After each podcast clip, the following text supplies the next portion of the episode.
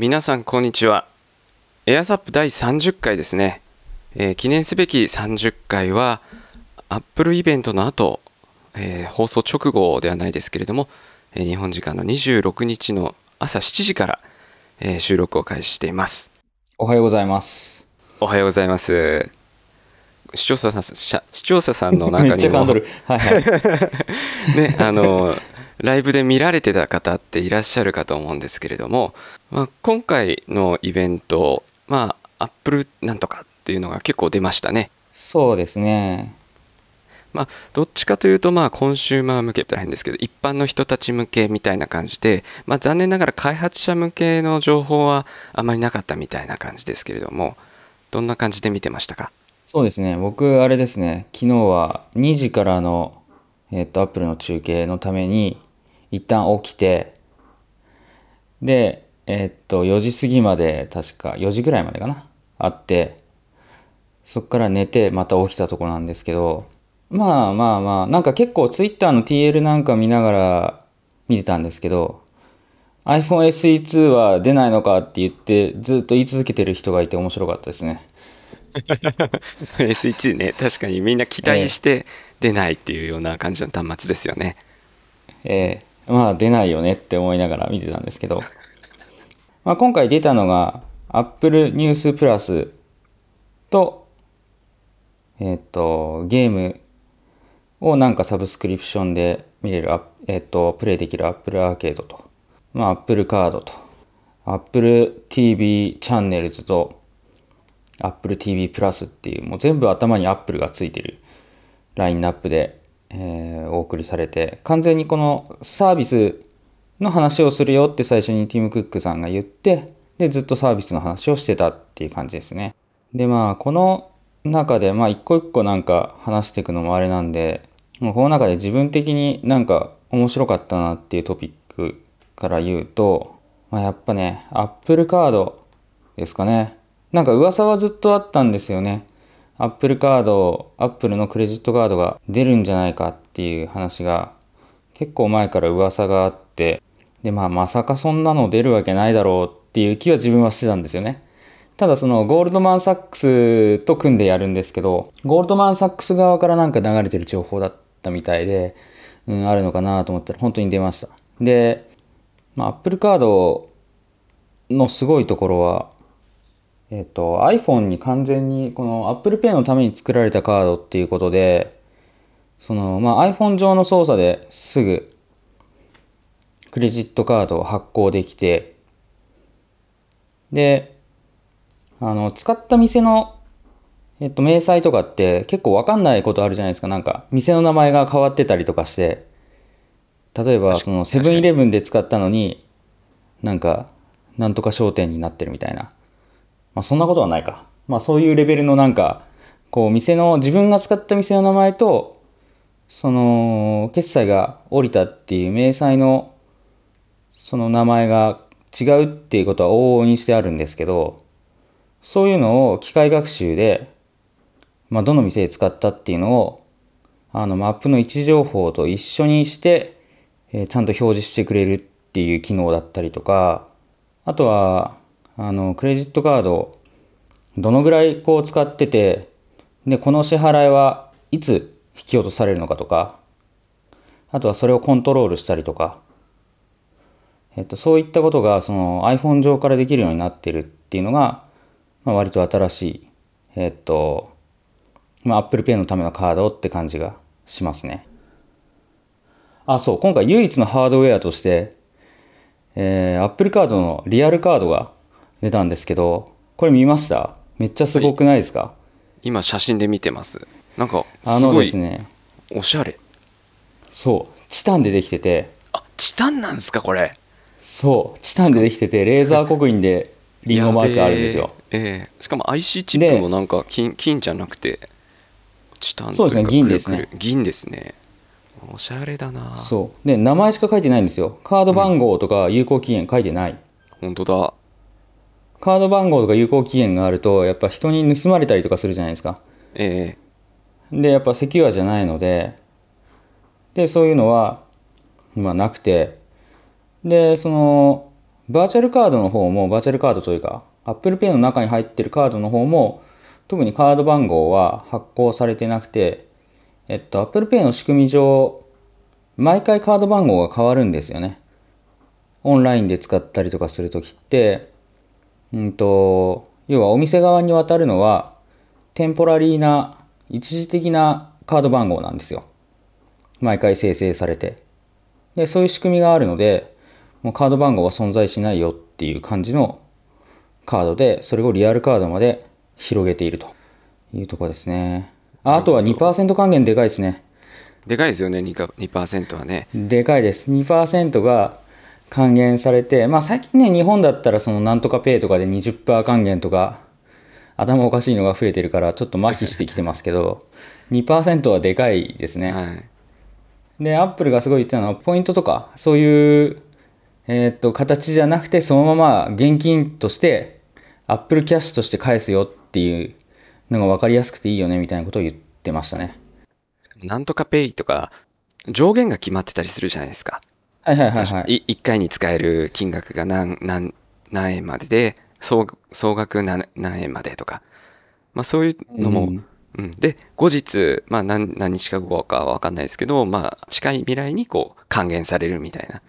まあ、ただ、Apple Cash に関しての還元は、毎日還元されるみたいですね、こちら。そうですね、デイリーなんとかって言ってましたね。ええそれ、あの、毎日戻ってくるのはすぐ使えるっていう意味で、こう、お金の流れ的にはいいですよね。そうですね、分かりやすいですしね。そうですね。最近その LINEPay の20%バックよく使ってるんですけど、いつ帰ってくるんだろうっていう、まあ、あの、説明見れば書いてあるんですけど、いつ帰ってくるんだろうって思いながら使ってますから、そういう意味ではいいですね。あとこれあれですね、えっと、Apple Store で買い物した場合は3%なんですよ。おわ、でかいな。そう。で、家電量販とかで買っても3%も確かつかないですよね。あの、ポイントが。つかないんじゃないですかね。ですよね。1%とかですね、確かね。そうですね。なので、あのーこれはすごいいいんですけど、で、まあ、Apple カードはすごい欲しいんですが、残念ながら、えこの夏、アメリカでのみ、えーっと、まあ、使えるようになるうんうん。感じで、日本ではまだなしちょっと。とね、日本は厳しいような気がしますね。なんか、難しそうな気はしますよね。この、えっ、と、これって普通の Apple Pay の仕組みに載せてると思うんですけど、日本の場合って、その、 FeliCa を介して QUICPay か ID に変換して使ってるじゃないですか。はい。なので、その辺の仕組みにちゃんとうまく載せれるかどうかっていうところかなと思いますね。まあ、現状今やってるからできるのかなでも難しそうですね。あとこれゴールドマン・サックスと組んでるんで、ゴールドマン・サックスが日本でどのぐらいのこう地位を持ってるのかが自分はよく知らないので、その辺も出せるかどうかに関わってきそうな感じはしますね。そうですね。ゴールドマン・サックスのカードあるの、あることすら知らなかったんで、ね。そうですよね。なんかね、聞かないですよね。聞かないですよね。まあ一応、えっと、クレカブランドとしてはマスターみたいですね。あ、マスターカードなんですね。うん。そうですね。っていうのが Apple カード。カード。でしたねまあちょっと、ね、使えなくてもカードだけ欲しいみたいな。そんなことはできないかな。ああと Apple カードはあれでした。えっと、Apple は、まあ手数料とかまあ何も、手数料とか隠れたこのフィーとかは全く取らないよっていうのも言ってたのと同時に、Apple は、えっと、誰がどこで買い物をしたかっていう情報は取得しませんっていうのを明言してたんですね。で、同様にその Apple News Plus っていう雑誌読み放題サービスも発表されたんですけど、その時も、えっと、誰がえっと、何を閲覧したかっていうのは、Apple は取得しないし、広告主にもトラッキングさせないって言ってて、なんか、まあ Apple 最近もうずっと言ってるんですけど、やっぱりプライバシーとか、そういったところへの取り組みっていうのは、今回もすごく強調してた感じがありましたね。あるらしいですよね。そうですね。なんか他社だったらね、そこで稼ごうとするんだけど、まあ、そこでは稼ぐ気がないと。えーまあ、デジタルですけど、まあ、より現金、もしくは、まあ、より本当の紙の雑誌に近いような、その、使い方に近い感じですね。そうですね。紙の雑誌と同じですよね。その、雑誌を出す側からしたら。はい。どこで誰が読んだとか、ね、全くわかんないもんですから。どのぐらい売れたかだけわかると。そうそうそう。売れたかっていうか、あの、閲覧数とかに応じて多分お金は入ってくるんで、それだけはわかるって感じですよね。ああ、確かに確かに。うん。よりこう、まあ、匿名性って言ったら変ですけどね。まあ、匿名性の高くなった決済手段という感じか。そうですね。あとは、あと発表されたのは Apple TV の方がいろいろあって、えっと、Apple TV がなんか、えっと、よくちょっと難しいんですけど、日本にはないなんか Apple TV アプリっていうのがあるんですよ。Apple TV の中に。テレビアプリっていうのがあって、その中に、えっと、いろんなアメリカのケーブルテレビ、これも日本関係ない話なんですけど、ケーブルテレビ局がいっぱい入ってて、で、それ一つの Apple のインターフェースで、えっと、契約したりとか見られるよっていう話がまずあったんですけど、これを見るための Apple TV アプリで、えっと、今現状その Apple TV ややこしいな。Apple TV アプリっていうのが Apple TV の中に入ってるんですけど、それが iPhone とか iPad の中にも、えっと、アメリカにはあるんですよ。で、今度 Mac にもこの秋に提供されて、で、まあ、ここまではまあ想像の範囲内なんですけど、えっと、サムスン、LG、ソニーのスマートテレビと、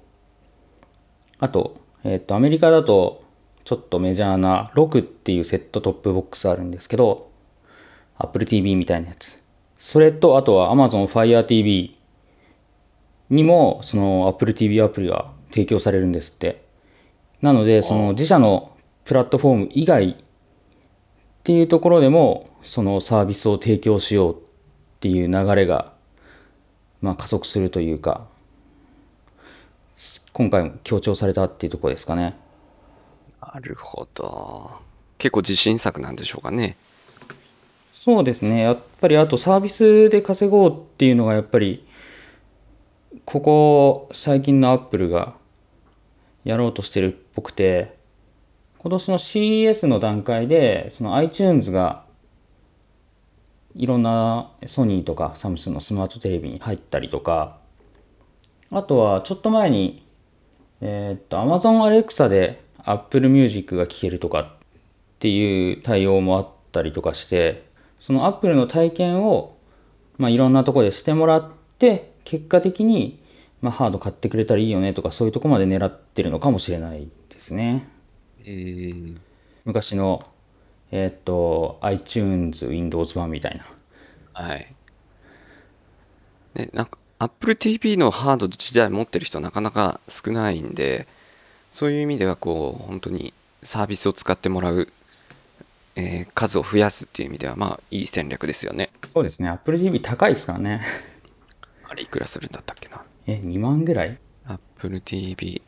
あ、2万円ぐらいしますね。そうですよね。で、えっと、なんだっけ、Fire TV スティックとかだったら3000円とかですよね。めちゃくちゃ安いもう。ちょっとするか。うん、そんなもんですよね。確か。はい。なんか、Kindle じゃないや、うんと、Amazon の割引とかクーポンとかタイムセールとか使えば、そんくらいで買えたと思います。そうですよね Fire Stick TV はい。そう、なんかそれ、そういうクーポンとか、タイムセールとか見るたびに一瞬買おうかと思うけど、やっぱいらないなと思って買わないっていう。そそうなんですよ。衝動買いのこう、心がくすぐられるんですけど、いや、ちょっと待って、いらねえぞと。そうなんですよね。いや、でもそういうとこにやっぱ対応していくっていうのはまたちょっと違った姿勢が見えたのと、あとはこの Apple TV チャンネルの時に言ってたのが、まあいろんなそのケーブルテレビが参加してくれたけど、これらをバンドルするっていうのは誰も望んでない。多分それは、えっと、そういう事業者もそうだし、ユーザーもそのバンドルして一括でいくらっっていうのは誰も望んでないよねみたいな話をしてて、で、それらは個別で契約できますよっていう話をしてたんですよね。で、ここでバンドルしないっていうのが、多分プライムビデオとかとの、まあ、差別化っていうのと、あとは、あの、独占禁止法的な、その、最近 GAFA とか言われて、プラットフォーマーとして搾取してるんじゃないかっていうようなことを言われてるので、そういう隙を与えない的な意味もあるのかなっていうふうに思いましたね。確かになんか Spotify とも音楽関係で少し揉めてましたよね。そうですね。うう独占の意味では。ええあその視聴者側にこう自由に契約を選ばせる選ばせることができるというのは非常にいいですよね。その月額バン例えばバンドルしてしまうと月額料金きっと高くなると思うんですよ。なりますね。ええそれは本当にいいな。まあ、全部見たい人にとっては、まあね。バンドルしてくれた方が安そうですけどね。でも全部見たい人ってあんまいないですからね。物理的に時間が限られてるから。時間限られてますね。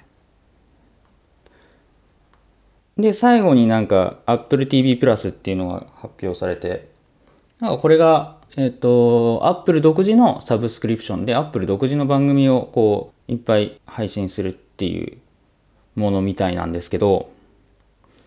これは個人的にあの、発表を見ててめっちゃ盛り上がって、えっ、と、まあ、ストーリーテラーみたいな人がストーリーをこう、紡いでいくのはいいことだみたいな話をして、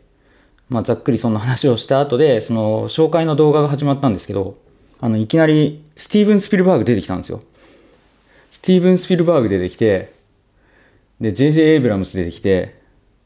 ロン・ハワード出てきて、エム・ナイト・シャマラン出てきてっていう、こう、なんだろう、往年の有名映画監督たちがめっちゃ出てくる動画が流れるんですね。で、おーと思って、すごいメンツ揃えてると思って、で、その後、動画が終わったら、ステージに戻るんですけど、ステージに戻ったら、スティーブン・スピルバーグ本人が出てきたんですよ。マジか。ええ登壇したんですよ。すげえ。ええその後なんかもういろんな人登壇して、J.J. エイブラムスも登壇して、みたいな感じ後で、もう、で動画見とこまあ、その番組のね、どういう番組をややるかみたいな役者さんとかも出てきて、で、まあ、それがまあ全部で40分ぐらいあって、ちょっと長すぎる感じはあったんですけど、あと、日本人だとその知らない役者さんとか多いから、誰みたいな感じになってましたけど、あの、現地の方ではすごい盛り上がってるっぽかったので、結構ラインナップがすごいんでしょうね。う。なるほどね。ええ楽しみですね、それ。そうですね。で、なんか最後、その、その流れで鳥に出てきた人が黒人のおばさん？おばさんっていうか、まあ50代ぐらいの方なのかな？で、日本人だと全然知らないけど、もうなんか、もうストーリーテラーといえばこの人でしょみたいな感じで出てきて、で、会場めっちゃ盛り上がってて、え、えってなったんですけど、オプラーっていう方だったんですよ。知ってます？いや、知らないですね。オプラ・ウィンフリーっていう方なんですけど、なんかオプラ・ウィンフリーって人は、ウィキペディアでちょっと調べたんですけど、テレビの司会者兼プロデューサー、慈善家、俳優っていう人で、なんか司会をやってた番組のオプラ・ウィンフリー賞っていうのが、アメリカのトーク番組史上最高の番組であると評され、多数の賞を受賞しているっていうので、なんかオバマの支持者とかでもあって、なんかオバマのその大統領選の最初のムーブメントのにすごい貢献したとか、そういう人みたいなんですよね。で、なんかツイッターでギズモードの人がなんか、日本で言うと上沼恵美子って言ってたけど、まあ多分違って、もっと、もっとすごい感じの、うん、うん。あの、多分あの黒柳徹子をすもっとすごくしたみたいな人だと思うんですよね。なんか僕も今、うん黒柳徹子が出てきました。それのすごいバージョン。徹子の部屋みたいな、そんな感じですよね、おそらく。その、多分そんな感じですね、きっと。えうん。そうそうそう。すごい徹子が。出てきて、この人もなんかやっぱりやるみたいで、えっと、ニュースリリース、Apple TV プラスのニュースリリース日本語版も出てたんですけど、やっぱスピスティーブン・スピルバーグよりも先にオプラが名前出てて、なんかこの人を取ってきたっていうのが結構コンテンツとしてすごい強いみたいですね。いや結構その独自コンテンツにもうすごい人たちを大量に集めて、なんか物量で、まあ多分シェアはそんなに取れないとは思うけど、クオリティの高いものを一気にわって出して、まあある程度の地位を築こうとしてるっていうのが見える感じがしましたね。他のサービスにはないですもんね。Apple TV プラス独自な感じですね。そうですね。Apple TV プラスでしか見れないすごいコンテンツをいっぱい持ってくるっていうので、多分だから、Netflix とかと戦う感じにうんなるんですかね。ただ、Netflix も、その、他のコンテンツもも出してるから、で、Apple TV プラスはまだ詳細が不明なので、この秋からっていうことなんで、あの、もしかしたら普通の、そのみんなが知ってるような、他のコンテンツも入るのかもしれないですけど、多分、独自コンテンツメインになるんじゃないですかね、この感じは。なんか日本もちゃんと100カ国のサービス開始国に入ってるんで、これは日本でもいけますね。これ入るんですね。うんうん。はい。昨日の発表で結局、日本関係あるのは、この Apple TV プラスと Apple アーケード、ゲームがサブスクリプションで100種類遊べるよその2つやつの感じですね。2つ、2つですね。で、両方とも秋からですね。まあ、おそらく Apple アーケードの方は WWDC で詳しい説明があって、で、開発者の参加方法とかそういうのがオープンになるんじゃないかなと思いますね。まだ詳細わかんないですもんね。えー、両すべてわかんないですね。はいあのー、Apple ニュースプラス、マガジン読めるやつだけ、えっと、今日からアメリカとカナダで開始っていうぐらいで、うん、基本的には詳細がわからないものばっかりではありますね。じゃあ今年の WWDC にも注目という感じですね。そういう感じですね。とりあえず、駆け足で、そうですね、Apple のイベン今日。トを、ええまとめてみましたというところで、はい朝なんでね、時間ないですからね。そうですね、僕もそろそろ ええ出勤かなっていうところで。いや、いそうですねろいろね、はい、まだエアサップに話足りないこともあるんですけれども、あの、ハードウェアの点とかね、iMac とかね。あ iMac とかね。ええまあ、それは次回、あの、ゆっくり次回でと語っていただかないといけないかなと思ってます。まあ、どんだけ悔しいかっていうことをね。そうですね。まあいいんですけど。まあ、それまたちょっと次回にしましょうかね。はい。じゃあ、じゃあそんな感じですかね。ですね。えー興味ある方はね、あの、Apple のホームページで、あの、今回のプレスリリースとか、えー見れるので、ぜひ見てみてください。僕もちょっとね、あの、えさっきの Apple TV Plus とかのところを見てみようかなと思います。ではでは本日もご清聴いただきありがとうございました。ありがとうございました。